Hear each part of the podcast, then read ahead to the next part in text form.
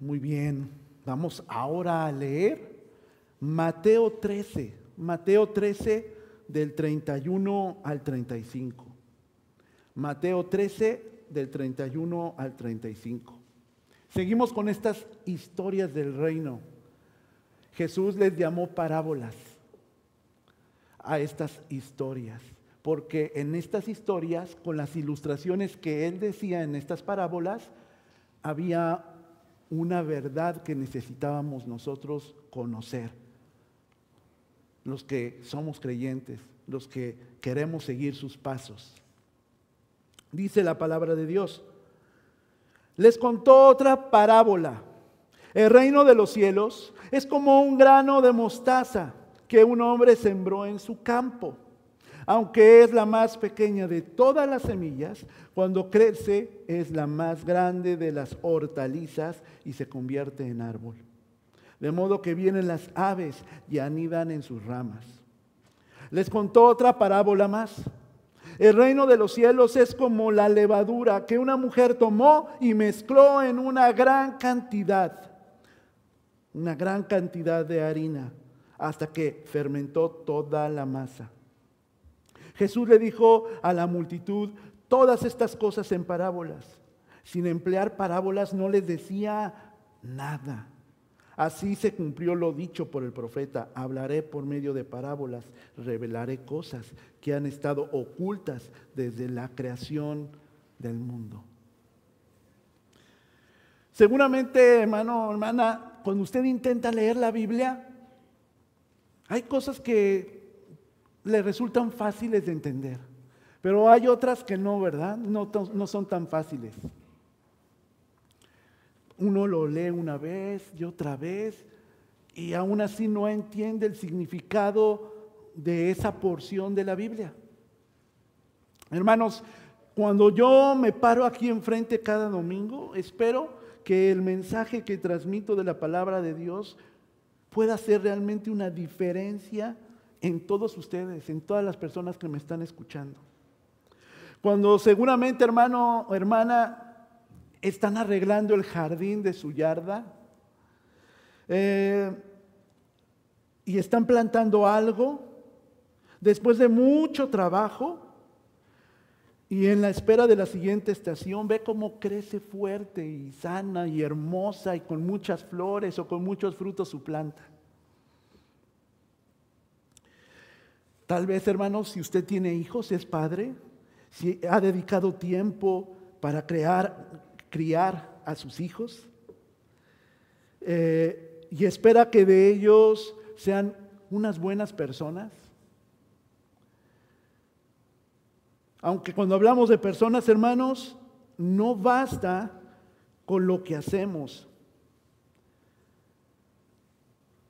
No basta simplemente decir cosas a nuestros hijos si no actuamos en consecuencia, ¿cierto? Ay, papá, tú, ay, mamá, si tú me dices que haga esto, pero tú, tú no lo haces. Y los hijos te echan en cara las cosas. Ellos no se tientan el corazón.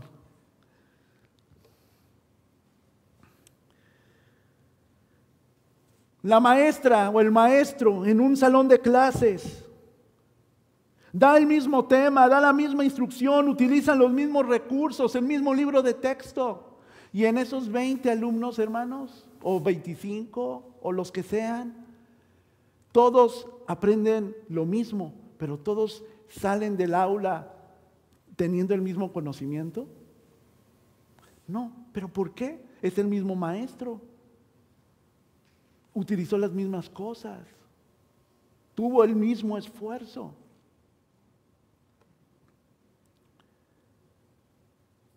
Jesús, hermanos, podemos decir que era el maestro de maestros, pero no todos los que, eh, pero no todos los que estaban a su alrededor escuchaban. Y era importante que escucharan el Evangelio. Era lo que Jesús quería transmitir, era lo que Jesús estaba preparando toda su vida para poder enseñar la verdad de qué es el Evangelio. Nosotros hemos estado invirtiendo varios meses para explicar qué es el Evangelio, qué es el reino de Dios y por qué debe afectar mi vida como creyente. Por supuesto que les interesa que la mayor gente posible escuche y entienda lo que Jesús está enseñando en relación con esas verdades, pero no todos estaban escuchando. Y entonces Jesús dice, ustedes no están escuchando, los fariseos. Ustedes no están escuchando, los maestros de la ley, los sacerdotes. Ustedes no están escuchando mi familia cercana, que se quedaron afuera de donde Jesús estaba enseñando. Ustedes no están escuchando aquellos que estaban buscando ser alimentados en su, y ser satisfechos en sus barrigas, pero no en su alma y en su corazón. Y entonces Jesús dice, entonces voy a empezar a hablar en parábolas, voy a empezar a decir ilustraciones.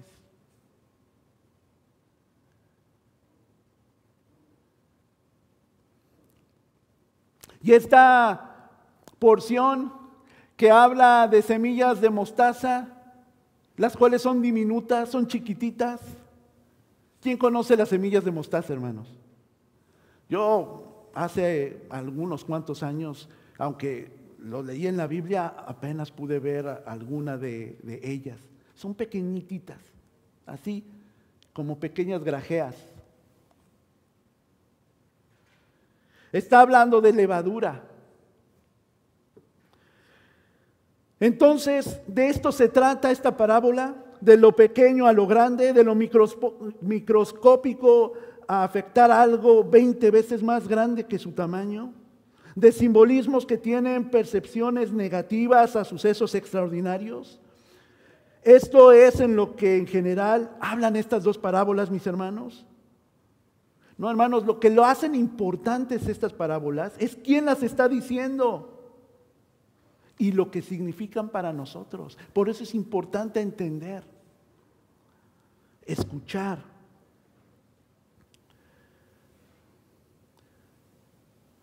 Lo primero, hermanos, que hay que tener en cuenta es que Jesús empezó hablando para contar estas historias. Y lo que hay que notar, mis hermanos, es que cuando alguien habla, alguien escucha no habla para sí mismo. Hay otras personas que están allí atentas. Em, ¿Qué es lo que dice, hermanos? Romanos 10, 17. Romanos 10, 17. Vamos a leer ahora muy poquitos versículos, pero muy importantes. Dice, así que la fe viene como resultado de oír el mensaje y el mensaje que se oye es la palabra de Cristo.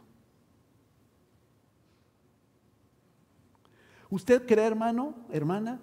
Porque escuchó sobre el Evangelio.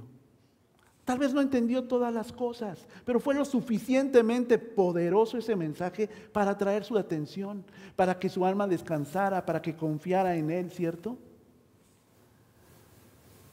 Era algo diferente a lo que había escuchado, a lo que había tratado, a lo que había experimentado. Por eso necesitamos oír y oír el mensaje que Cristo que Cristo tiene para nosotros. Cuando empieza esta sección de las parábolas en el capítulo 3, hermanos, si recuerdan en el versículo 9, Jesús sentenció, el que tenga oído para oír, Oiga, tiene dos orejas, increíble, porque puede escuchar en sonido estéreo.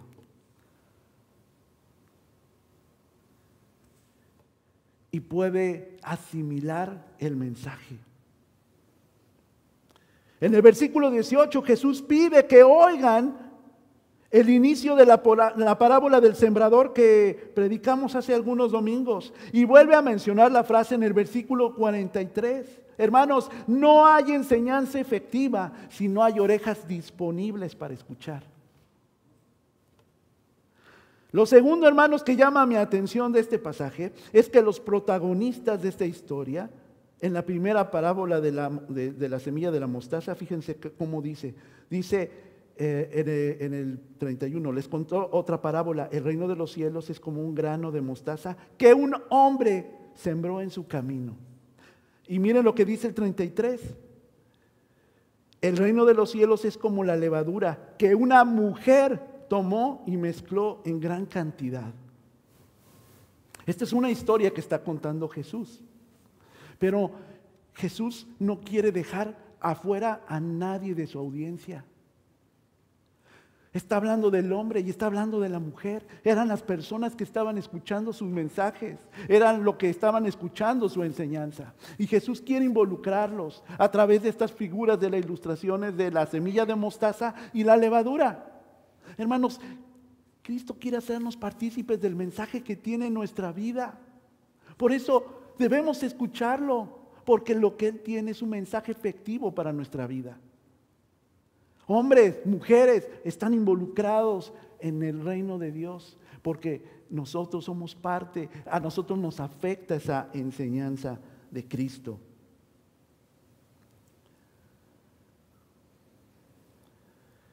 Les contó, dice otra versión, otra parábola. El reino de los cielos es como un grano de mostaza que un hombre sembró en su campo.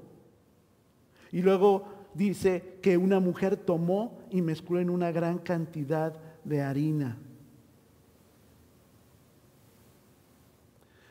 Dice otra versión, la siguiente es otra ilustración que usó Jesús. El reino del cielo es como una semilla de mostaza sembrada en un campo. Es la más pequeña de todas las semillas, pero se convierte en la planta más grande del huerto. Crece hasta llegar a ser un árbol y vienen los pájaros y hacen nidos en sus ramas. Jesús también usó la siguiente ilustración. El reino del cielo es como la levadura que utilizó una mujer para hacer pan. Aunque puso solo una pequeña porción de levadura en tres medidas de harina, la levadura impregnó toda la masa. La semilla de mostaza, mis hermanos, es entonces una de las semillas más pequeñas que existen. Y cuando crece, hermanos, crece y hace un arbustote grande, mucho más grande que cualquier cosa que el hombre plantó en su campo. Seguramente en ese campo plantó muchas otras cosas, otras plantas, otros frutos donde su semilla era de proporciones regulares, pero plantó la semilla de mostaza y dice que ésta creció de manera exponencial.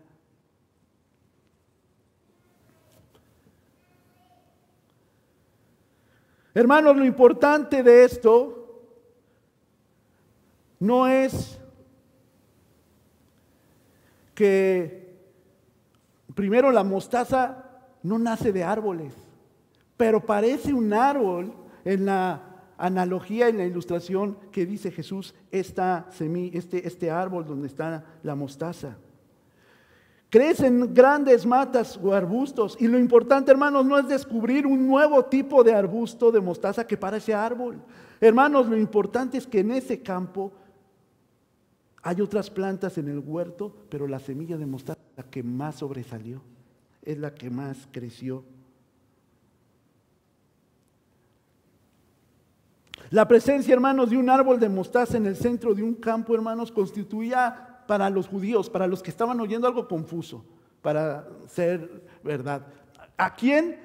Si tú estás sembrando ah, maíz y de repente te sale un arbustote grandote de, mostaza, ¿no te echa a perder la cosecha de, ese, de esos mm, maíces? Claro que sí. Era tan grande que anidaban pájaros pues nadie quiere cerca de sus cosechas que haya pájaros que se coman la cosecha, ¿cierto? Y esto les causó, yo me imagino, conflicto a los judíos, a los que saben y, están mucho tiempo en el campo, que cuidan sus, sus campos de, de cultivo.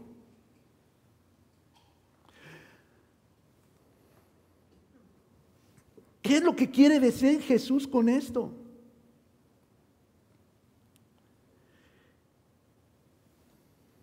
Jesús además cuenta otra historia, hermanos. La historia de una mujer que tomó levadura, una pequeña porción para fermentar la harina, para que se pudiera hacer un pan, un pan que alimentara a varios. Hermanos, la levadura, como saben, es un conjunto diverso de hongos que son microscópicos, unicelulares, es decir, solamente tienen una célula. Los hombres, los seres humanos tenemos miles de células, también los animales, incluso las plantas. Pero las bacterias son tan pequeños que no pueden tener más de una célula. Es increíble, hermanos, porque estoy seguro que Jesús en los tiempos bíblicos no tenía microscopio, ¿cierto? Sin embargo, sabían que había algo en estos hongos que ayudaban a que fermentara en la harina para que se pudiera inflar, para que se pudiera hacer el pan, para que se pudiera hacer algo que fuera beneficioso. Un hongo que pueda hacer mal al cuerpo humano, aplicado en la harina, podía ser un beneficio para muchos. Y se podía extender y crecer mucho más de la proporción de lo que podía medir un hongo, como era la levadura. Hermanos, estas parábolas de la mostaza y la levadura afirman que durante ese tiempo la cantidad de personas que heredaban el reino de Dios iba a ser muy pequeña al principio. El reino, aunque tendrá pocas personas, será definitivamente grande y próspero. Yo me imagino, hermanos, nosotros, miren, estamos aquí en Oregon. Venimos de diferentes partes de América, del continente. Y hay como nuestras iglesias varias en esta región, en esta área metropolitana de Portland y en el área de Estados Unidos. Hace unos momentos estaba, eh, estaban conmemorando, celebrando la vida de una pareja que se retiró de ser misioneros y que mucho tiempo antes de ser New Life, la iglesia de Glaston les estuvo sosteniendo a esta pareja en China. Ahí estuvieron trabajando él y otros muchos más misioneros en partes donde el lenguaje, la escritura es diferente. El Evangelio ha crecido, pero imagínense hermanos en aquel momento, en aquella situación donde apenas estaba Jesús y estaba explicando un Evangelio diferente, totalmente eh, desconocido para las personas, incluso contradictorio a lo que estaban enseñando sus grandes maestros, que decían, pues ¿de qué está hablando este hombre? Esta enseñanza va a crecer. No entendían. Y dice que se lo tenía que explicar a sus doce discípulos, a las personas que estaban cercanos, porque tampoco entendían en ese momento, pero era necesario para que tuvieran paz, para que tuvieran descanso, para que supieran que no se iba a terminar la obra cuando Él fuera crucificado, porque Él se levantaría y el mensaje que enseñó y que los demás escucharon, iba a transformar sus vidas y las vidas de otros. Eso es el poder del Evangelio. Eso es la trascendencia de la enseñanza que, que tenía Jesús a través de cada exposición, de cada eh, parábola, a través de cada una de las enseñanzas.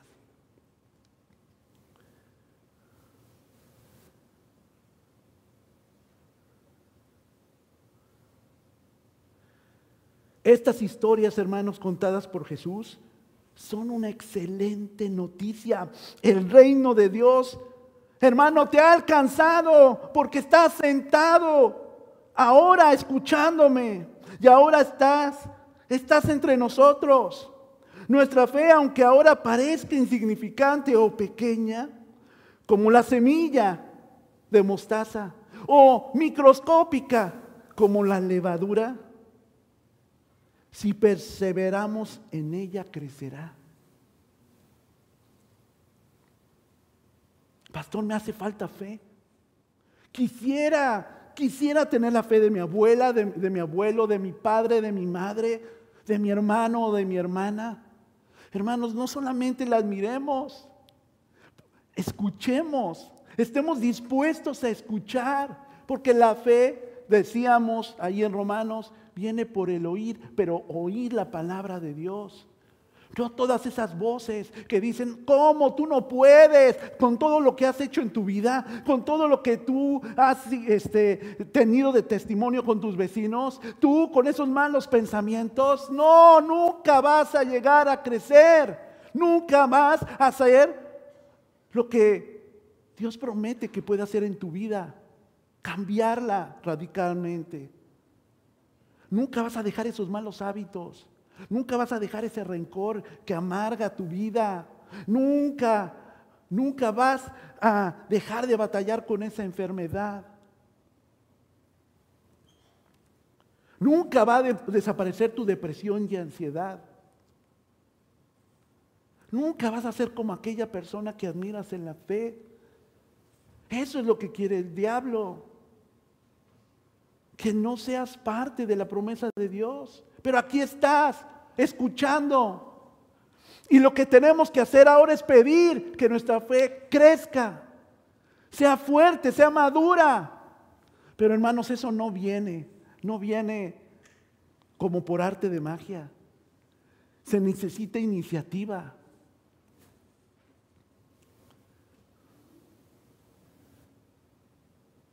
Dice otra versión, Jesús le enseñó todo esto a la gente por medio de ejemplos y comparaciones y solo así enseñaba.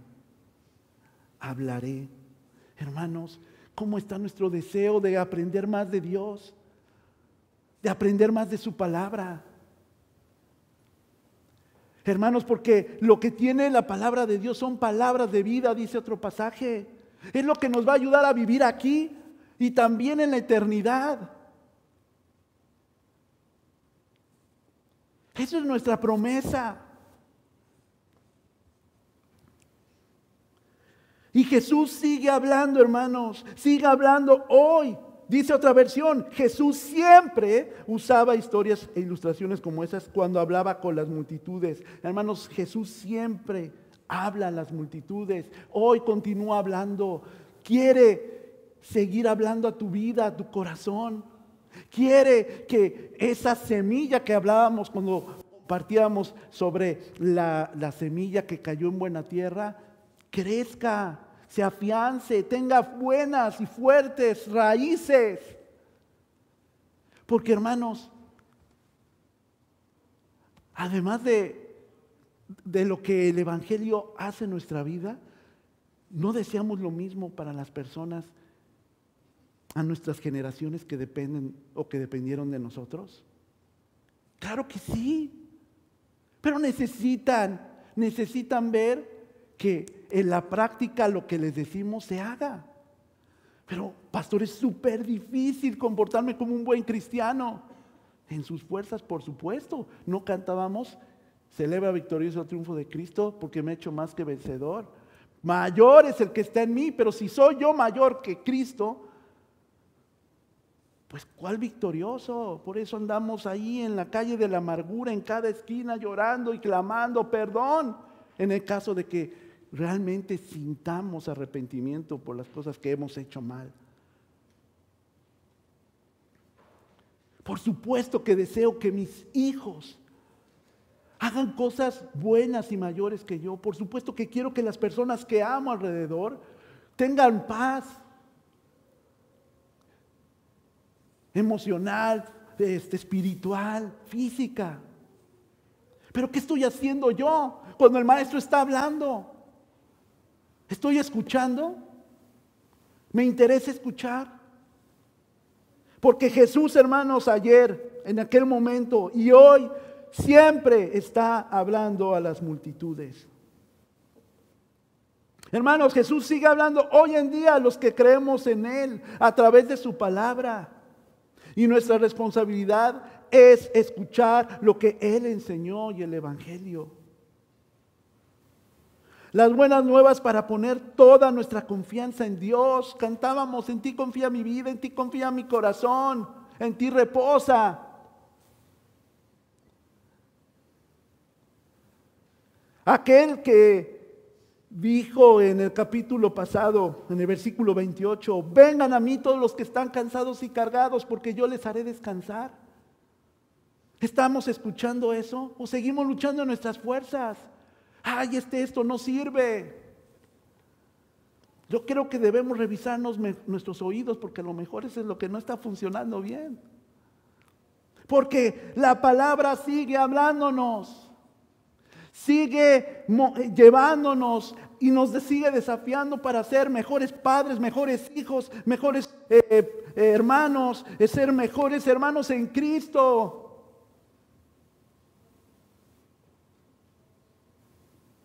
Este es el problema que sufrió Israel. La rebeldía no les permitía ir y alcanzar las promesas de Dios. Era generación tras generación donde Dios se manifestaba, hacía grandes milagros, grandes señales, grandes cosas. Habría mar, había una columna de fuego que guiaba a la gente, lo sacó del imperio más fuerte del momento que era el egipcio. Los pasó con cuidado durante el desierto, pero la rebeldía del pueblo de Dios era una y más y más. Y era lo que estaba pasando también en el tiempo de Jesús.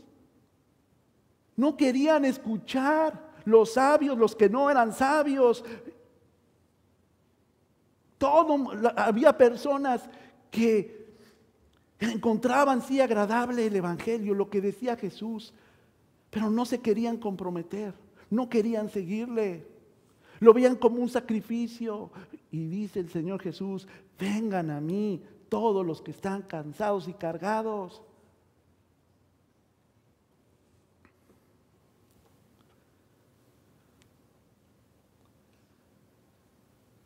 Hermanos, hemos estado yendo a través de la parábola de la cizaña. Nos ha hecho una invitación cada domingo para disfrutar de esa paz en la tierra y una vida abundante y no del infierno. Pero nos parece que nos gusta más aferrarnos al otro.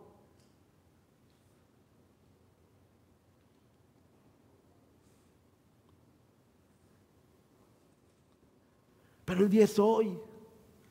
Hoy Dios quiere cambiar nuestra vida, quiere cambiar nuestra familia y nuestras circunstancias.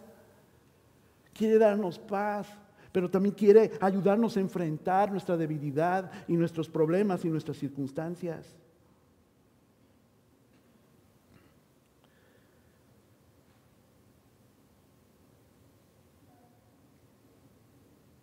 ¿Qué es lo que dice?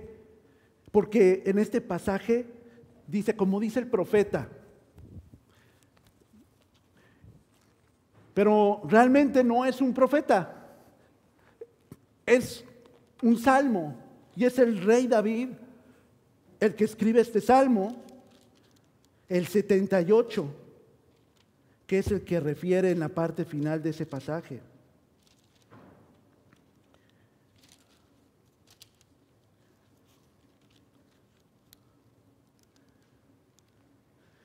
Fíjense, déjenme leerles unos versículos.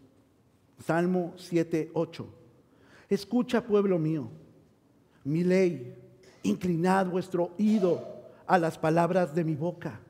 abriré mi boca en proverbios, hablaré cosas escondidas desde tiempos antiguos, las cuales hemos oído y entendido, que nuestros padres no las han contado, no las no las encubriremos a sus hijos, contando a la generación venidera las alabanzas de Jehová y su potencia y las maravillas que hizo. Él estableció testimonio en Jacob y puso la ley en Israel, la cual mandó a nuestros padres que la notificásemos a sus hijos, para que lo sepa la generación venidera y los hijos que nacerán y los que se levantarán lo cuenten a sus hijos, a fin de que pongan en Dios su confianza y no se olviden de las obras de Dios, que guarden sus mandamientos. Y luego da el contraste. Esto es lo que tenemos que hacer. Esto es lo que tendríamos que seguir orando de rodillas por nuestras generaciones, por las personas que están a nuestro alrededor y realmente amamos. Pero ¿qué es lo que hacían estos eh, eh, padres? Dice el versículo 8, y no sean como sus padres, generación contumaz y rebelde, generación que no dispuso su corazón ni fue fiel para con su Dios, con su Dios, su espíritu.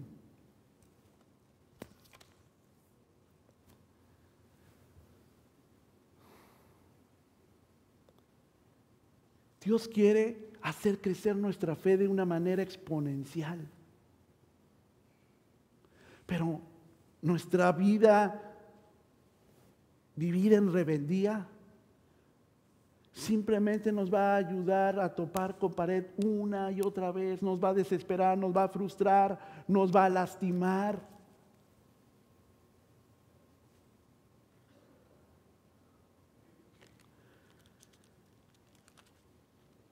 Escucha, empezó este el salmo, este salmo, escucha mi ley.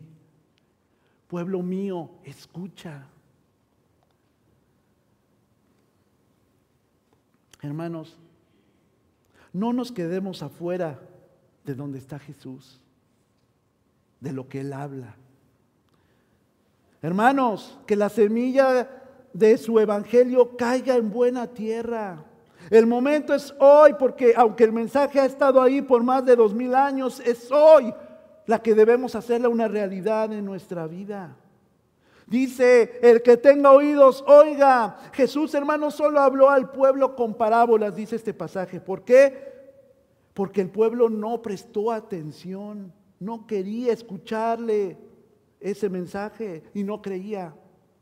Las parábolas solo pueden ser, y esto es lo hermoso de por qué en parábolas, hermanos.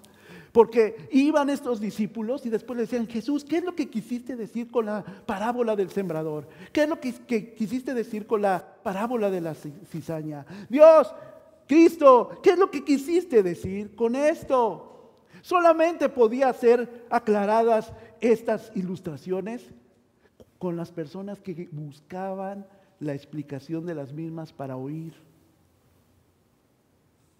No se conforme con estar bien. No se conforme con recibir un sermón cada fin de semana. Gracias a Dios, vamos a empezar una iniciativa para nuestros niños con un material para que puedan juntos de generación en generación leer con sus hijos la palabra de Dios en las noches. Breve. Y le doy gracias a Dios por esta iniciativa de nuestra hermana eh, directora que está viendo esto. Tenemos la Biblia en un año y estamos terminando ya diciembre y tenemos la nueva oportunidad para que en enero empecemos. No para leer los cuatro capítulos, sería extraordinario, pero entiendo que no tenemos todos el hábito de leer o se nos complica, pero podemos leer solamente el Nuevo Testamento para este año. Sé que necesito fortalecer mi relación de matrimonio, de pareja. Bueno, es un buen tiempo para decir, vamos a estudiar juntos la palabra de Dios. Vamos a buscar ayuda para ayudarnos a crecer en Él. Joven, no pierdas el tiempo en cosas que no van a perdurar y no van a permanecer. Me hubiera encantado a mí conocer a Dios y cantar las eh, historias y aprenderme los versículos bíblicos que uno se aprende cuando es niño, cuando era adolescente, cuando tenía problemas, cuando tenía tentaciones, cuando había confrontaciones cuando había bullying, cuando había eh, todas esas tentaciones que, me sabía que me perjudicaban, pero había que tomarlas, yo, yo pensaba, pero no tenía clara la palabra de Dios.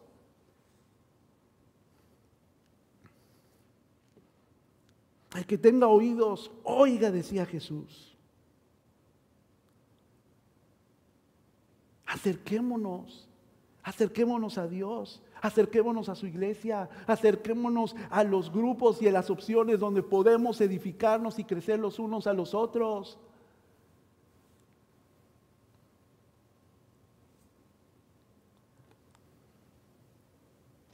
Estos pasajes, hermanos, también tienen pasajes paralelos en los otros evangelios, en Marcos y en Lucas. Pero fíjense, especialmente en Marcos 4:33 dice, con muchas parábolas como estas les hablaba la palabra, conforme a los que podían oír. ¿Usted puede oír? ¿Usted puede oír, mi hermano? Ah, pensé que no podía porque hablé y no, nadie me contestó. Podemos oír. Y podemos hacer. Y podemos en Cristo, como cantamos, ser más que victoriosos en Él. Cuando confiamos en Él, cuando dejamos que esa diminuta semilla de fe crezca en nuestra vida, cuando ese pequeño microscópico levadura haga algo extraordinario en mi vida que bendiga a muchos a muchos.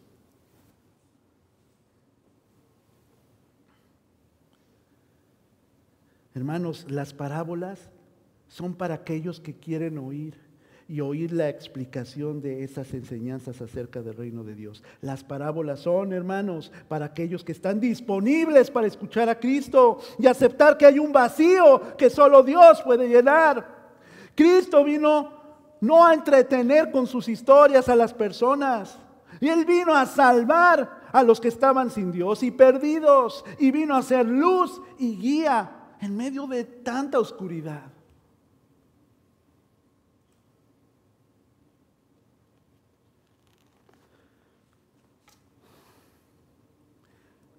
Hermano, mi hermana, permita, permita que Cristo crezca en su vida, en sus acciones, en sus relaciones de en sus relaciones de amistad, en sus relaciones familiares, en su ministerio. Permita que Cristo haga la diferencia en su vida y le quite aquellas dependencias que no le permiten confiar en Él. ¿Me acompaña a hacer esta oración, mis hermanos? Señor, como cantamos, en ti confía mi vida. En ti quiero confiarla. Mis pensamientos, mis decisiones, mis generaciones. Señor,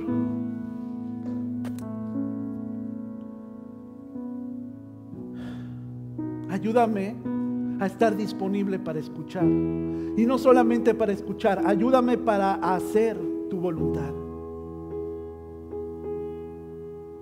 Permíteme, Señor,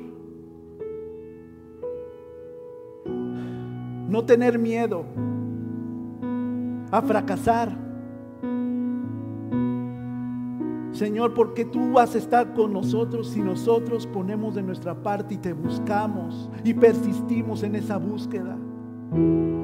Señor, así ha llegado el Evangelio a todo el mundo, a todos lados, con personas que antes sufrían, que antes estaban impedidas, limitadas, pero tú Dios hiciste una diferencia en sus vidas, con personas que dependían de vicios, de personas, de circunstancias, de la carne, y tú has sido la diferencia en sus vidas. Dios permite también que esa semilla, que esa fe, que esa confianza, que esa esperanza crezca en nuestras vidas. Ayúdanos Dios, te necesitamos. Haznos nuevos, haznos con una nueva mentalidad. Ayúdanos a oír, ayúdanos a hacer, ayúdanos a enseñar estas verdades que aprendemos a las personas que nos necesitan, a las personas que están sin ti y a nuestras generaciones. En tu nombre, Jesús, ayúdanos. En tu nombre. Amén.